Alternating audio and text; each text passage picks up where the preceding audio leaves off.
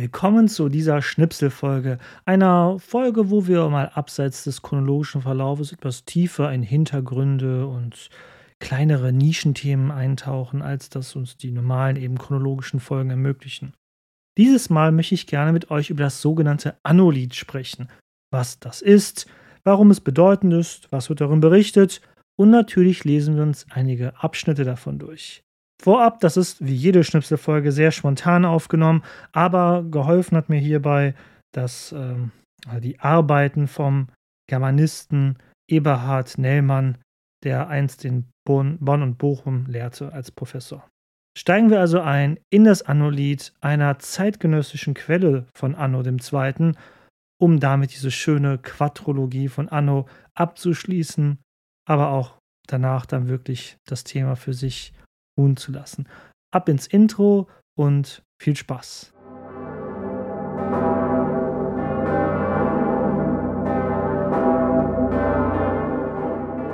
Kommen wir doch erstmal zu etwas Generellem zum Text des Annolides an sich. Die Überlieferungslage des Annolids ist schwierig, also die Entstehungsgeschichte, aber auch wie wir zu der heutigen Version des Annolids gekommen sind. Die Forschung ist sich sicher, dass das Anno-Lied so um 1080, also wirklich nur so ein paar Jahre nach Annos Tod, geschrieben worden ist. Anno war ja 1075 gestorben. Und man ist sich sogar sicher, dass es nur eine einzige Person war, die das geschrieben hat, weil die Art und Weise der Sprache, der Verwendung von Wörtern und keine Ahnung, so weitere literarische Sachen, die man erforschen kann, ich bin halt kein Germanist, weisen darauf hin, dass es eine Person gewesen sein muss und man ist sich auch sicher, dass ein Siegburger Mönch das war, der eben um das Jahr 1080 dieses Annolied verfasst hat. Und interessant, er hat es nicht auf Latein verfasst, wie die meisten Schriftstücke dieser Zeit, sondern er hat es in zeitgenössischem Deutsch verfasst, nämlich den Frühmittelhochdeutsch. Das heißt, wenn dieses Annolied vorgetragen wurde, ja, es wurde vorgetragen, nicht gelesen, dann haben es die Leute auch verstanden direkt. Also jeder, nicht nur der Klerus, der Latein konnte. Worum handelt das Anno-Lied? Nun, Anno wird, also, ja, worum handelt es sich? Ist echt was äh, kompliziert darzustellen. Dazu werde ich auch gleich eingehen. Aber im Grunde ist das Anno-Lied in 49 ja, Versen, kann man es nicht nennen. Die, die Forschung, also der Herr Nellmann hier drin nennt es Abschnitte und das würde ich dann eben auch benutzen, den Terminus Abschnitte und nicht Verse. In 49 Abschnitten wird dort das Leben von Anno besungen. Und zwar als wirklich strahlender Held, der wirklich keinerlei Fehler hat. Anders als bei Lampert von Hersfeld, dem Geschichtsschreiber, der zur gleichen Zeit ähm, in seiner Reichschronik Annos Leben hin und wieder ähm, niederschrieb und ja auch ein deutscher Parteigänger Annos war und trotzdem hier und da berechtigte Kritik an dem Kirchenfürsten geäußert hat. Das ist im Anno-Lied nicht so. Das ist eine ja, heutzutage wird man von einer Propagandaschrift, glaube ich, eher sprechen. Interessant ist es, weil in diesen 49 Abschnitten zwei Drittel davon gar nicht mal um Anno selber geht, sondern es geht um die Menschheitsgeschichte. Also, ihr würdet doch auch nicht erwarten, dass wenn ihr eine, sagen wir mal, eine Biografie von John Lennon lesen würdet, dass die beginnt mit der Erschaffung der Welt und den alten Römern und dem Paradies ja, allgemeinen Platzhaltern der Menschheitsgeschichte. Für uns ist das aber ein Glücksfall, denn die Darstellung der Geschichte, also aus dem 11. Jahrhundert aus gesehen, gibt uns einen wirklich schönen Einblick in die Gedankenwelt, aber auch in das Geschichtsverständnis der Zeit und dieser Menschen, was uns ja eigentlich oft in vielen Quellen verwehrt bleibt, jedenfalls für diesen Zeitraum. Und ja, da ich es nicht besser ausdrücken konnte, würde ich hier bei Eberhard Nellmann zitieren, der das Annolied nannte, Zitat, unter den Dichtungen der frühmittelhochdeutschen Zeit seit langem als einer der merkwürdigsten und interessantesten Texte. Zitat Ende. Aus eben genannten Gründen, dass es ja hier in zwei Drittel gar nicht um Anno selber geht. In der historischen Forschung und auch bei den Germanisten, denke ich mal, ist das und Germanistikerinnen ist dieses Annolied wohl bekannt. Das verdanken wir, dass wir es bis heute vollständig übrigens erhalten haben, einem Herrn Martin Opitz aus dem Jahre 1638. Ich glaube, 1639 starb er bereits. Ich glaube, so rum war das. Nee, äh, hier steht 1639, verzeiht. Also kurz zu seinem Tode hat er nochmal das Annolith veröffentlicht. Er hat zu diesem Zeitpunkt als Geschichtsschreiber für den polnischen König gearbeitet. Denn das ist es, das Originalskript des Annolides, also jene Version, die der, oder was heißt, das, das Originalwerk dieses Siegburger Mönches, das er so um 1180 verfasst hat, das ist verschollen.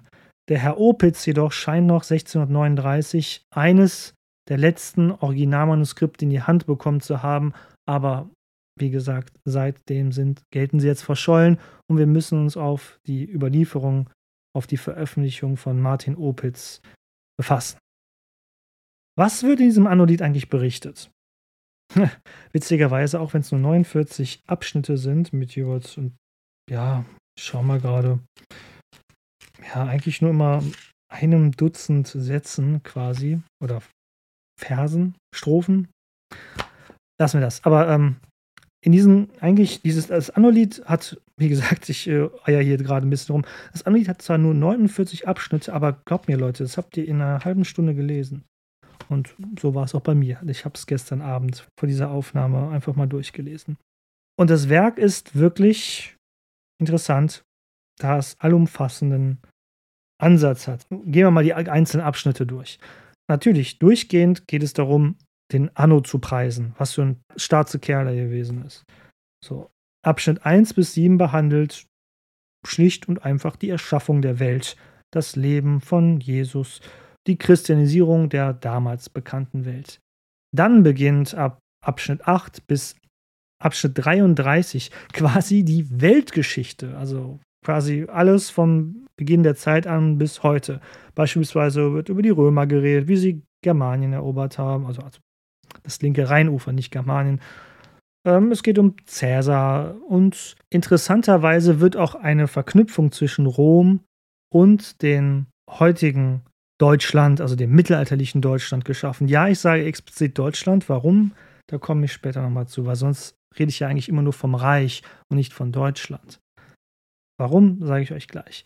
Und im Annolied wird besungen oder beschrieben, dass Rom und Deutschland für immer verknüpft seien, denn das heutige Reich, also das Reich im 11. Jahrhundert, wäre eins aus dem römischen Reich übergeleitet entstanden.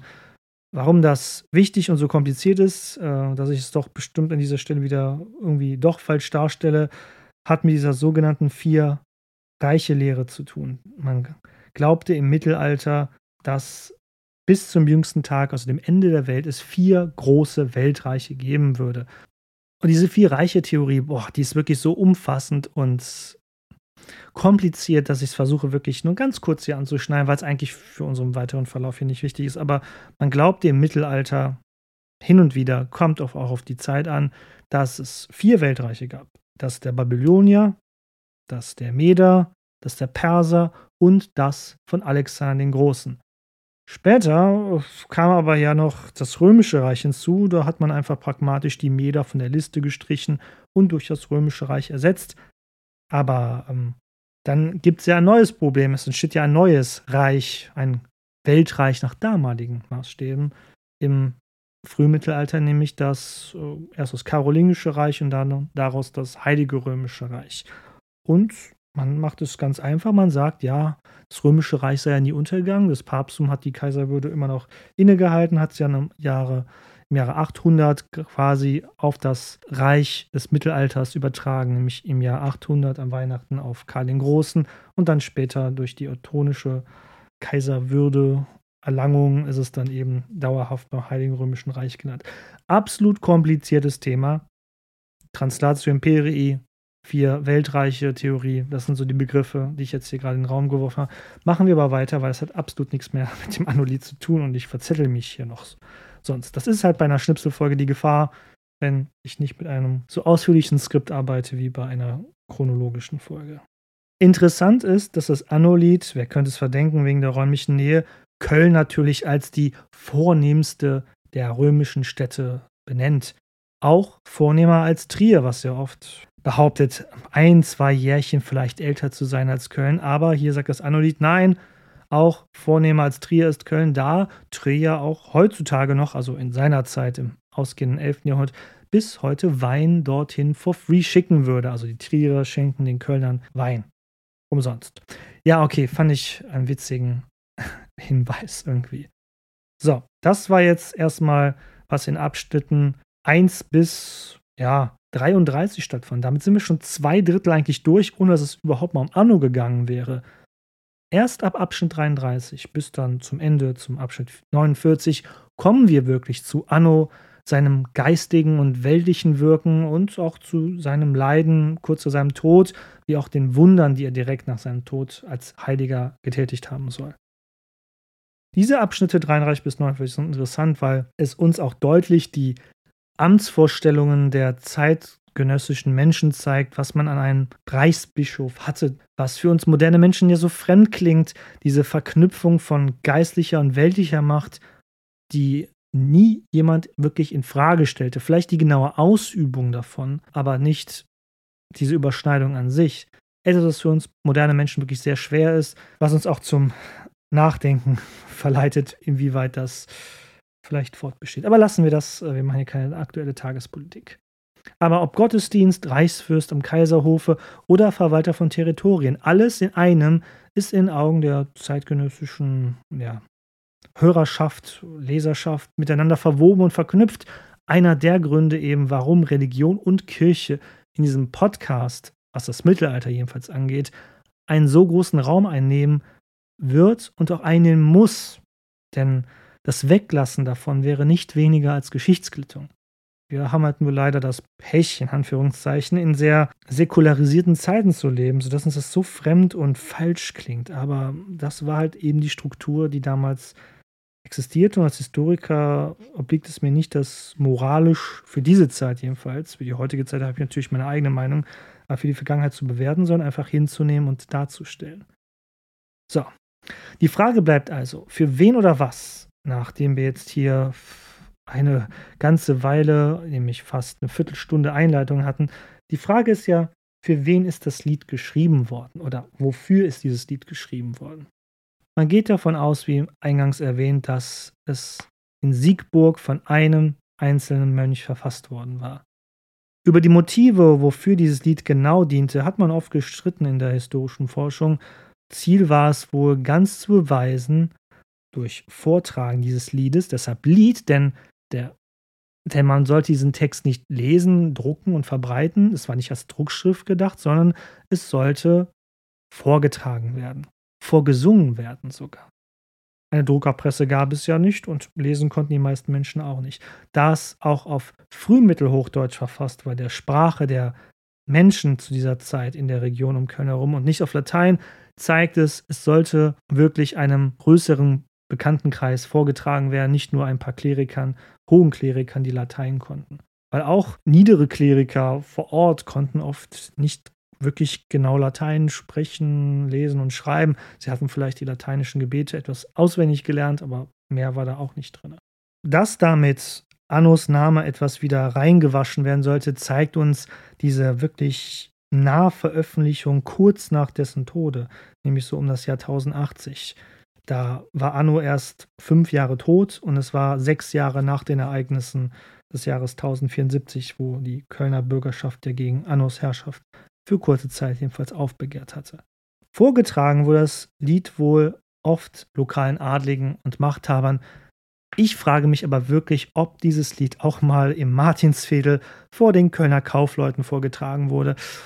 Ich mag das zu bezweifeln, auch weil ich denke, der jeweilige Vortragende sicherlich ähm, sein physisches und seelisches Heil im Sinn hatte und nicht auf die Idee kam, so etwas zu tun. So, jetzt möchte ich aber auch vortragen. Aber bevor ich das vortrage, stehen noch zwei Elefanten im Raum. Erstens die frühmittelhochdeutsche Sprache und das moderne Copyright. Natürlich ist der Text des Anno-Liedes gemeinfrei, immerhin ist der unbekannte Autor aus der Abtei Siegburg seit Jahrhunderten tot. Ich könnte also den Text vom Anolith hier komplett vortragen. Alle 49 Abschnitte, aber sorry, das wäre zu lang für eine solche Folge. Mir persönlich stellt sich aber ein Problem dabei. Früh-, Mittel-, Hochdeutsch ist für mich persönlich schwer zu lesen, vorzulesen und zu verstehen, denn ich bin halt kein Germanist. Viele, ja, nennt man es Accents oder sowas, oder Umlaute sind mir nicht bekannt. Ich habe keine Ahnung, wie man die ausspricht und ja, ich werde mich gleich dennoch exemplarisch daran versuchen. Ich entschuldige mich jetzt schon für die sicherlich falsche Aussprache einiger Wörter, denn nicht nur verstehe ich oft den Text nicht, auch ihr, außer ihr studiert Germanistik oder habt Frühmittelhoch als euer Hobby, werdet es auch kaum verstehen, was ich gleich vorlesen werde. Ich würde natürlich viel lieber die einzelnen Abschnitte auf Hochdeutsch, der heutigen Form der deutschen Sprache, vorlesen, die Sprache, die ich gerade spreche, aber das stellt uns vor ein Problem. Ich selbst bin nicht in der Lage, das Deutsch von vor 900 Jahren selbst eigenständig ins moderne Hochdeutsch zu übersetzen. Ihr werdet gleich merken, wieso. Das braucht schon das Studium der Germanistik, um Frühmittelhochdeutsch komplett verstehen zu können, mit dem entsprechenden Fokus auf diese Zeit. Sprache ist stets im Wandel und besonders die deutsche Sprache hat sich oft regional völlig unterschiedlich entwickelt und auch umfassend entwickelt. Bis heute. Jetzt könnte ich ja sagen, benutzt doch einfach die Übersetzung von Eberhard Nellmann in dem Reklamheftchen, was ich in der Hand halte. Ja, das fällt aber für unsere Zwecke hier flach, denn Übersetzungen sind ebenfalls wie selbstständige Werke urhebergeschützt. Hier müssen wir in den sauren Apfel beißen. Ich kann diese Version leider nicht benutzen. Ich werde also Folgendes tun. Ich werde mich also für einige Abschnitte im Frühmittelhochdeutsch versuchen und sicherlich an der korrekten Aussprache kläglich scheitern. Seht dies also als eine Art Fun-Folge, die jetzt kommen wird. Ich werde es so machen, ich lese die frühmittelhochdeutsche Passage so gut wie möglich vor, nach bestem Wissen und Gewissen, und werde sie dann zusammenfassend in eigenen Worten wiedergeben. Das ist doof, ich weiß, aber ich sah dies als einzige Möglichkeit, das Problem des Copyrights zu umgehen und auch das Copyright nicht zu verletzen, weil das möchte ich auch wirklich gerne achten. Vor allem der Reklam Verlag will ich ganz sicher nichts äh, Böses tun, denn dafür hat der Reklam Verlag mein Leben bereits mit all seine Produktion schon zu sehr bereichert. Danke an dieser Stelle und nein, das ist keine Werbung. Das Schöne ist aber auch, eine moderne deutsche Interpretation würde das Reimschema zerstören vom Anolied, mitunter aber auch die Rhythmik des Textes verfälschen. Also, bleiben wir beim Frühmittelhochdeutschen. Ich bin kein großer Lyriker, aber ich versuche es dennoch mal. Wie gesagt, seht dies also ab jetzt als den Fun-Part dieser Folge, wenn ich mich jetzt abmühe, das Deutsch von vor 900 Jahren vorzulesen. Aber es wird sich lohnen, glaub mir, direkter in die damalige Gedankenwelt kann man kaum eintauchen. Und unüblich für eine Schnitzelfolge machen wir jetzt mal kurz eine kleine Pause. Ich brauche was Wasser.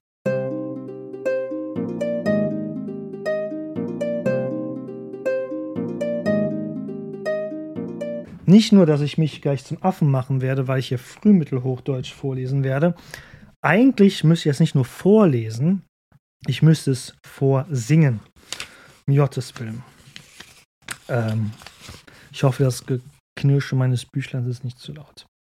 Äh, also, eigentlich müsste ich da nicht sagen, wir horten die Dicke singen, sondern wir hatten die Dicke singen von all. Lassen wir das. Ich sehe schon, ähm, bei Spotify kann ich immer sehen, wann jemand oder wie viel Prozent bei einer gewissen Stelle einer Folge aufhört zuzuhören. Ich glaube, das wäre dann die Stelle, wo 90 Prozent aufhören würden. Ja, fangen wir an.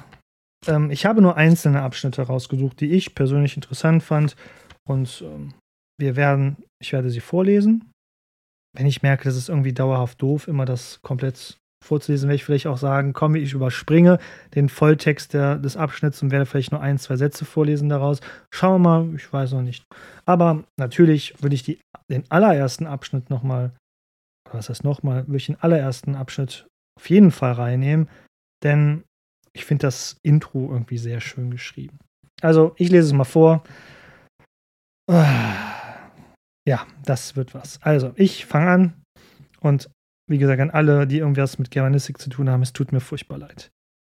Wir horten i Dicke singen von alten Dingen, wie snelle Helide Futen, wie sie feste Burgen brechen, wie sich lieben Wunis Gäfte schieden, wie rieche Kunige all sie gingen, nu ist zit, dass wir denken, wie wir selbe sollen enden. Christ, der unser Herr gut, wie manige Keilchen Herr uns Fure tut. als Ufin Siegeberg Havid gedan, durch den diolichen Mann, den heiligen Bischof Annen, durch den Sinnenwillen, dabi wir uns sollen bewahren, wandte wir noch sollen waren, von disimi eledin, Liebe hin, Sinn ewin, da wir immer sollen sind. Ja, das war eine Kostprobe von Frühmittelhochdeutsch, in der ihr seht, wie sehr sich die deutsche Sprache geändert hat.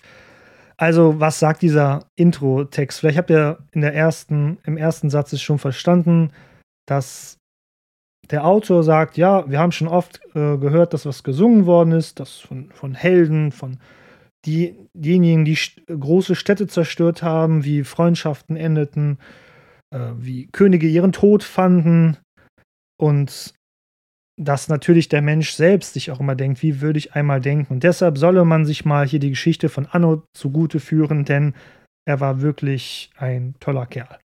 Das sagt eigentlich so die erste, erst, der erste Abschnitt. Was ich interessant finde, um auf einige Wörter einzugehen, wie sie feste Burgen brechen, wird in Mittelhochdeutsch geschrieben und übersetzt wird, wird Burg mit Stadt. Das finde ich interessant. Ich glaube, ich hatte es in meiner Folge erwähnt. Burg war nicht immer die mittelalterliche Festung, wie wir sie heute kennen. Burg galt lange Zeit auch als das, was eine befestigte Stadt war. Eben Köln war auch in dem Sinne der damaligen Zeit eine Burg. Das zeigt sich auch an dem südlichen Vorort von Köln zu jener Zeit im 11. Jahrhundert, nämlich Oversburg, was einfach nur bedeutet, Over heißt vor der Stadt, also Oversburg, vor der Stadt. Ich würde jetzt direkt zum Punkt 7 springen, wo Anno mal ganz kurz nochmal vorkommt, bevor es dann allgemein in die ja, Geschichte reingeht. Denn in dieser Einleitung im Abschnitt 7 ist ein interessantes Wort drin, was ich schon im, im Intro zu diesem Anno-Lied erwähnt hatte. Und das lesen wir mal kurz vor. Und ich glaube, ich würde auch nur bis zu dem Abschnitt vorlesen, weil sonst wird das, glaube ich, zu lange mit dem Vortragen der einzelnen Abschnitte. Zekölne war Herr Gewirt Bischof des Saldius dat immer loben Gott, dass in der schönigste Burge, die in Diutschem Lande i wurde, Richtere war der frummigste Mann, der i Cirini biquam. So, an dieser Stelle in der Hälfte würde ich äh, enden. Ihr habt vielleicht von Diucemi Landie gehört. Ja, hier im Ende des 11. Jahrhunderts hören wir in der Literatur zum ersten Mal vom deutschen Land. Nicht das, ich glaube, das ist nicht der erste Beleg, aber ich glaube, da sind zur gleichen Zeit mehrere Belege entstanden.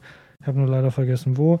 Aber das Annolied ist eines der ersten schriftlichen Belege von einem, von dem Wortbegriff des deutschen Landes. Das Wort Deutsch selber gab es schon vorher. Ne? Also die, die Truppen von Otto dem Großen wurden ja von Italienern, also den Norditalienern schon Tedeschi genannt, also die Deutschen.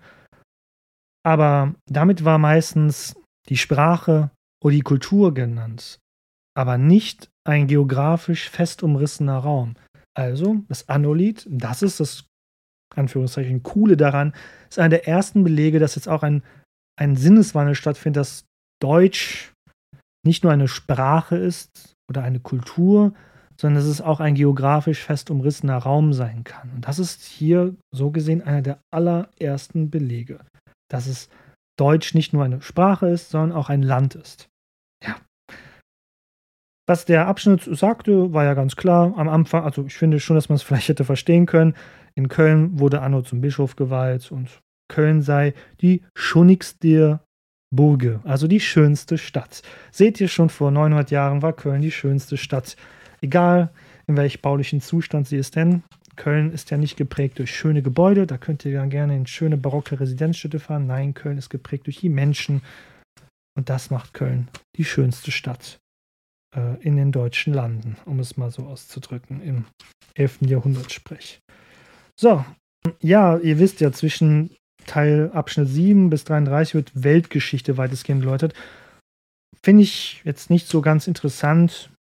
Also, für unseren Zweck hier jedenfalls nicht interessant, weil wir wollen auch ein bisschen auf Anno eingehen und wie er da dargestellt wird. Aber interessant fand ich dann bei Abschnitt 29, also fast beim Ende der weltlichen Darstellung. Ne, Cäsar hat jetzt das linke Rheinufer erobert und Gallien, das wurde da jetzt berichtet in vorherigen Abschnitten. Und jetzt geht es darum, was passierte nach Cäsars Tod hier im Rheinland. Und das würde ich euch mal doch dann diesmal ja, komplett vorlesen. Also Abschnitt 29 des Annolides.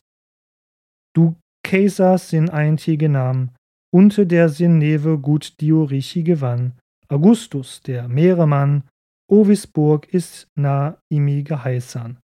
Dio stifte ein Sinn Stift zun, Drusus genannter, du ward gesandt, Hero Agrippa, das Herr Dio Land Bireta, das Herr Eini Burge Worte, sie Dio das in dat Liot Worte. Die Burg hieß Herr Colonia. Da warin sind Herrin Maniga, avia na selbe Demo namin Sinnen, ist sie geheißen Agrippina. Also das ist komplett vor zu, ähm, zu interpretieren, ist einfach, ähm, er sagt halt, ne, ja, Cäsar ist gestorben, Augustus kam an die Macht, er hatte einen guten Freund namens Agrippa, ah ja, übrigens, Augsburg sei nach Augustus benannt, das sagt er auch noch, und er habe eben Agrippa hier hingeschickt, um eine Stadt zu bauen, damit das Volk ihn fürchte. Und diese Stadt nannte er Colonia, aber sie sei auch nach ihm, Agrippa, benannt, nämlich Agrippina. Und hier sehen wir, und ich weiß, ihr werdet gerade alle laut aufschreien, weil ihr alle große Agrippina-Fans seid wie ich, werdet jetzt alle laut aufschreien, das stimmt doch gar nicht. Es war doch nicht Agrippa, der nachdem die Stadt später benannt worden ist, sondern es war Agrippina, weil sie ja Köln die römischen Stadtrechte verlieren. Ja, das ist ein häufiger, ja, es ist ein Fehler, aber eine häufige Interpretation im Mittelalter. Agrippinas Rolle wird im Mittelalter und der frühen äh, Neuzeit oft weggeschoben. Man sagt dann immer durch die Namensähnlichkeit, immerhin waren sie auch verwandt. Agrippina war ja die Enkelin von Agrippa und damit in direkter Linie, wie gesagt, verwandt.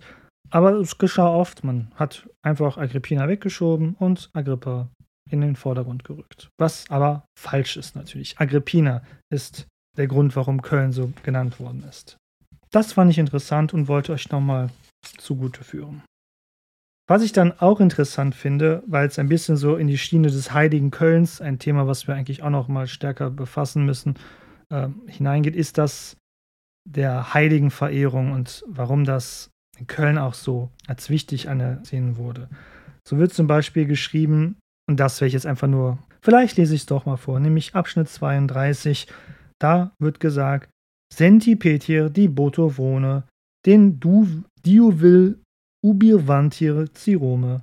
Herrete da auf dies heiligen Kruzis Zeichen, Herr skreift die Burge zi Christine Eigini. So, also es geht darum, St. Peter besiegt den Teufel und ist ein Apostel und er hat den Teufel in Rom besiegt. So. Jetzt ist aber interessant, was hat das mit Köln zu tun? Danin santi tir dri heilige Mann, si predigene dem Frankan, Eucharium und Valerium, der dritti Geini ofin leige. Da kehrten die Zwene widere, senti Petri dat xi klagine, dari santa du sinin staff. Den legitin si uffe maternis graf. So, das ist wichtig. Hier wird berichtet, dass der heilige Petrus dem Maternus, dem ersten Bekannten oder auch den allerersten Bischof Kölns, seinen Stab übersandte. Und das ist doch dann, das haben wir in der Episode über Bruno gelernt, dass Bruno quasi die, ähm, hat den Stab ja dann wieder irgendwo aus Lothringen sich herergattert und dann nach Köln gebracht. Und das war bis zum Einzug der Heiligen Drei Königen Reliquien äh, die re wichtigste Reliquie Kölns mit neben den Petrusketten, dass er sagte, ja, hey, ne, der heilige Petrus hat damals selbst dem Kölner Erzbischof oder damals ja nur Bischof, den seinen eigenen Stab gegeben. Und damit hat das Erzbistum Köln, in dem wir uns dann im 11. Jahrhundert befinden, eine direkte Linie zu einem Apostel und über den Apostel natürlich auch zu Jesus. Und das soll mal wieder so zeigen, hey, das Erzbistum Köln ist mehr Babbo, mehr cooler als andere Bistümer, weil wir haben ja hier wirklich die direkte Connection zum Ursprung, nämlich zu Jesus Christus. Dann würde ich gerne noch zu dem berühmten Ereignis kommen, nämlich dem Staatsstreich von Kaiserswerth, wo ja Anno den kleinen Heinrich IV. entführt hat. Und ähm, ja, das ist äh, wirklich interessant geschrieben. Und zwar, das wird lange eingeleitet, ab Abschnitt 34, wo es darum geht, dass Heinrich III. Ihn ja zum Erzbischof von Köln macht. Heinrich III. stirbt ja dann auch noch im gleichen Jahr und Heinrich IV. wird als minderjähriger König unter der Regentschaft seiner Mutter halt äh, kontrolliert quasi. Und Anno entscheidet sich ja dann, die Folge habt ihr ja sicherlich gehört, den jungen Heinrich IV. bei Kaiserswerth zu entführen und nach Köln zu bringen, um ihn dann unter seiner Fittiche zu haben und ihm das Reich als Regent zu beherrschen. Und ich finde es interessant, was das Anno-Lied darüber schreibt. Fangen wir mal an. Willi, selige dies rieche Alice Stund, du dies Grites plag der Herogut. Du Herr, so zieh dem Richi, den jungen Heinriche, willig richtere Herr wäre. Ich höre mal auf, weil ich merke, ich butcher richtig Frühmittelhochdeutsch. Aber übersetzt schreibt der Autor hier, hey, war echt coole Sache, alle waren glücklich, das ganze Reich war glücklich, weil der Anno die Regierungsgewalt innehatte. Also es wird nicht mal geschrien, dass er den kleinen Heinrich IV. entführt.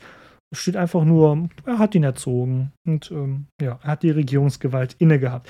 Also der Staatsstreich von Kaiserswerth, dass er so richtig illegal war, auch aus damaliger Rechtsauffassung, wird vollkommen überspielt und ignoriert. Dann natürlich ein anderes großes Ereignis in unserem Podcast war der Aufstand der Kölner Bürgerschaft im Jahr 1074. Was wird denn darüber berichtet? Auch interessant. Da müssen wir zu Abschnitt 39 springen. Ich hoffe, das Papiergeräusch meiner Post-its hört, hört man nicht zu laut. Aber da wird einfach geschrieben: Diki un ane Wutin die Landherrin. Sie jungis brat its Gott als sie sinnen ehren. Viele Diki un Aneritin. Es tut mir so leid. Die Une sollten behuten. Wie Diki ohne die Virmaniten. Die Herzi Herren berat Havite. Sie junges niewart das nit vermieden, Herni wurde mit Geweffen use dir Burg vertrieben. Ja, mein Gott, das klingt, glaube ich, ich glaube, so klingt Deutsch für jemanden, der kein Deutsch kann. So wie ich es gerade vorlese. Ein richtiges Schlechten, Abschlachten quasi. Was dort steht, ist halt, dass Anno oft angegriffen worden ist in seinem eigenen Lande von aufständischen Adligen. Damit sind wohl wahrscheinlich die Ezonen gemeint, aber auch, dass die ihn angreifen, die ihn ja eigentlich schützen sollen und die, dass sie ihn auch missachtet haben. Und dass es sogar so weit gekommen sei, dass man ihn mit Gewalt aus seiner eigenen Stadt vertrieben habe.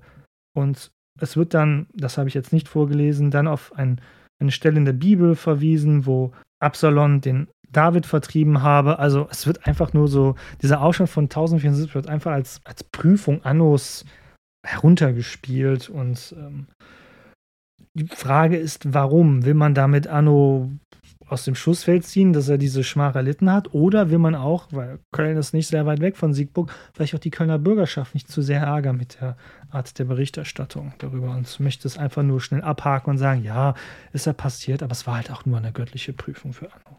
Und damit sind wir, dadurch, dass Anno ja so wenig in seinem eigenen, nach ihm benannten Lied vorkommt, fast schon am Ende angelangt, ich würde gerne zu der Stelle 41 kommen, also in Abschnitt 41, wo dieser Traum geschah, den ich auch in der Podcast-Folge hatte, kurz vor Annos Tod, die bei Lampert von Hersfeld äh, also erzählt wird. Und die wird auch hier erzählt, im Anno-Lied nämlich. Und man kann wirklich davon ausgehen, dass der Verfasser des Anno-Liedes wohl auch mit Lampert irgendwie in Kontakt stand oder auch dessen Texte wusste und kannte. Lesen wir doch einfach mal den 42. Einis Natis, der Herodu Gesach, wie herquam in einen willi königlichen Saal, zieh wunderlichem Gesiedle. So is mit Reti solde zin zi Himmele, du dut un in sinem Trome, wis allint halven wer behangen mit Golde. Die violetiurin Steine liuten da obiral, sank unti Wunne, was dir groß unti Mannigfalt. Das ist dieser Traum, den Anna hat, kurz bevor er stirbt, dass er aufwacht, in einem königlichen Saal ist und er versteht, oh, ich bin hier im Himmel. Er sieht schöne Edelsteine, alles ist mit schönen Stoffen behangen. Und ja, wer sitzt da? Das hören wir mal kurz. Du saßen da Bischofe Manige. Sie schienen also die Sterin Zisamine. Also, ne, da sitzen die Bischöfe, und sie leuchten quasi wie die Sterne am Himmel. Das finde ich interessant, weil wir sind hier zwar im Himmel, aber selbst der Himmel ist ständig geordnet, weil dieser Abschnitt des Himmels, den Anno gerade erblickt in seinem Traum, da sitzen nur Bischöfe, da sitzt nicht der Bauer drin oder der Knecht, die sitzen wohl in anderen Abteilungen. Also ganz dem mittelalterlichen Verständnis, dem feudalistischen Denken nach, ist auch der Himmel, es ist stark äh, sozial geschichtet und getrennt. Springen wir ein bisschen weiter, ne? ihr wisst, Anno möchte sich dann dazusetzen, weil er sieht, dass er ein freier Platz ist. Ne, da steht, du stund dir ein Stuhl ledig und eierlich. Seint Anno ward seines viele gemeint. Ne? Also da steht ein leerer Stuhl und Anno freut sich, dass da der Platz für ihn ist. Dann wollte er da hingehen, aber ähm, dat nie wollten geloben die Fürsten, also das wollten die Fürsten nicht erlauben. Durch einen Flecke fuhre seinen Brusten. Also er hat einen Schmutzfleck auf seiner Brust. Und ihr kennt die weitere Geschichte schon aus der Folge. Es steht einer auf und sagt, nein, du äh, darfst dich nicht hier hinsetzen, solange du den Fleck hast. Und dann sagt dann auch Abschnitt 43, Zieh wahre dir ist gereiht der ewige Stuhl, das Salsin in Kotin Stunden. Also, der Thron steht für dich hier bereit, aber du musst erstmal diesen Fleck sauber kriegen. Und hier kommt dann eigentlich nochmal die Conclusio zum Aufstand von 1074, die wir auch hatten, nämlich was passierte dann? Von dem Slave die Herodu gestund. Also er ist aufgewacht, wolle wisste, wat er sollte tun. Er wusste, was er jetzt tun muss. Kölnerin gab, Herr Sini hulte. Also er hat den Kölnern vergeben. Das Herr sie hassite, wie groß das waren ihre Skulte. Es war zwar die Schuld der Kölner gewesen, aber er habe ihn jetzt vergeben. So, und das finde ich interessant. Die Vergebung findet mehr Erwähnung als der gesamte Aufstand an sich. Aber es geht ja halt darum, Anno als gütigen Mann darzustellen, weil er soll ja Heiliger sein. Und dafür muss er auch gute Dinge tun. Jetzt sind wir schon bei Abschnitt 44 von 49 angelangt. Und das ist schade, weil am Ende ist so all das Interessante da drin. Aber das jetzt alles vorzulesen, ist vielleicht ermüdend für euch, für mich allemal. Auch hier wird berichtet eben, dass er, dass irgendeine Krankheit sein Fleisch angegriffen hat. Man geht ja von der, glaube ich, von der Gicht aus. Manche sagen vielleicht sogar hatte er Lepra. Keine Ahnung. Aber das Ganze hier muss ja enden mit Wundertätigkeiten, weil kleiner Knigge, heilig wirst du in der Kirche nur, wenn du nach deinem Tod belegbare Wundertaten getan hast. Oder auch vor deinem Tod. Ich weiß es nicht. Auf jeden Fall nach dem Tod muss das auch bewiesen sein. So, und da ist äh, ab Abschnitt 46 bis 48 eine Geschichte von einem Knecht, der Wolprecht heißt, der einem Herrn dient, der Arnold heißt. Und der dieser Knecht Wolprecht geht einen Pakt mit dem Teufel ein und redet irgendwie schlecht über Anno und sagt, hier, was soll denn Anno hier für ein Heiliger sein? Der hat doch selber ganz viele Sünden begangen. Ich habe irgendwie das Gefühl, es ist so ein Hint darauf, dass die Menschen damals wussten, dass es schwer ist, Annos Heiligkeit zu belegen. Aber wie gesagt, sie, sie sagen dann, dass dieser Vollprecht Anno beleidigen würde und was passiert? Ähm, ich lese es euch mal vor, die entsprechende Stelle aus Abschnitt 47. Dere Frebelin Shelti muss der San ins Geltin. Also, das würde er bereuen, was er gesagt hat. Da zistede sin Aure Winister, fuhr Imius als ein Wasser. Also, sein Auge, also linkes Auge, lief ihm aus dem Schädel quasi raus. Du, der ungelubige Mann, nie wollte sich ihr kennen. Also der Mann wollte sich dennoch nicht ähm, bewusst werden, dass er hier gerade einen Fehler gemacht hat. Herni wollte seint Anin schelten. Also er hat weiterhin Anno eine fiese Map genannt. Du musse hers mehr int geltin dursin, heubit quam eins lach. Also nicht nur, dass sein Auge, linkes Auge Wasser verlor, also auslief, er hat auch noch ein, so einen Bockschlag, also einen linken Haken, rechten Haken auf seinen Kopf bekommen, dass er auf den Boden fiel. Und ja, das Herr dir niedrige lach, als ein Geschoss das Auge zesve spreits us immer verre. Also jetzt ist auch noch sein drittes Auge wie ein Geschoss aus seinem Schädel rausgespritzt. Hi, kurze Meldung aus dem Schneiderraum nach der Aufnahme. Das ist natürlich Quatsch. Er hat sein zweites Auge verloren. Was für ein drittes Auge. Ende, weiter geht's. Du fiel hernieder an dit Gras, Herr Schrei als imi was. Harti ihr Quamin, sie sich des Ubiral, sie bedeten, sie Gotte in Kusketal. Es tut mir leid, ich kann es einfach nicht. Ähm, aber was ist passiert? Er liegt auf dem Gras, schreit, aua, aua, aua. Alle um ihn herum erschrecken sich, die das ansehen, was dem Knecht da passiert. Und ähm, sie beten natürlich zu Gott. Der Herr Arnold, der, ja, der Herr über den Knecht Vollbrecht, sieht das, führt ihn zu einer Kirche und äh, die dortigen Priester sagen so, ja, der Junge hat halt hier unseren Anno beleidigt und hier ist sinnig gemacht. Der Mann muss hier bitte jetzt zu Anno flehen und um Vergebung bitten. Und was passiert? Der Wolprecht betet zu Anno, bittet ihn darum, ihn wieder gesund zu machen. Und was steht hier? In den Itilin Augustirn wusen niu Augen widere. Das Herr San sie Stunden wollige Sach, so schone ist Diogodis Kraft. Also, er hat zu Anna gebetet, ihm um Vergebung gebeten und was passiert? Die Augen wuchsen ihm nach, er konnte wieder sehen und Susone ist Dio Gottes Kraft, also so schön ist Gottes Kraft. Und damit endet wirklich damit das Anno-Lied. Ein wirklich äußerst interessantes Werk, also wenn ihr wirklich so nerdig seid wie ich und mal Mittelhochdeutsch lesen wollt, mit einer neu-hochdeutschen, also dem heutigen deutschen Übersetzung, das kostet bei Reklam nur 6 Euro.